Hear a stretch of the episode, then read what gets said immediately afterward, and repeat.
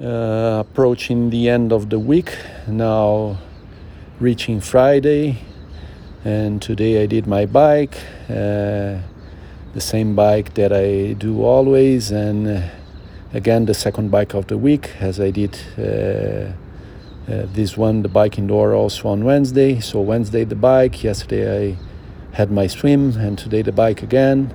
So happy to come back with the same kind of consistency and trainings in the week.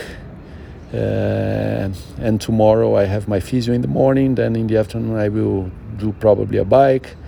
Sunday uh, my swim again, and then the tennis doubles, which I have been playing in the past month and I am enjoying.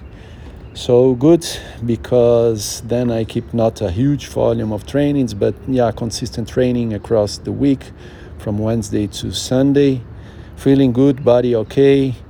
The bike session today was quite okay. Not super feeling uh, on top of my form, but uh, no problem, let's say. Uh, average, good uh, training session. And um, yeah, so good that I am, I am able to do all these trainings, but still avoiding the, the run, not to to hurt my leg. I think I am coming to the end of the treatment.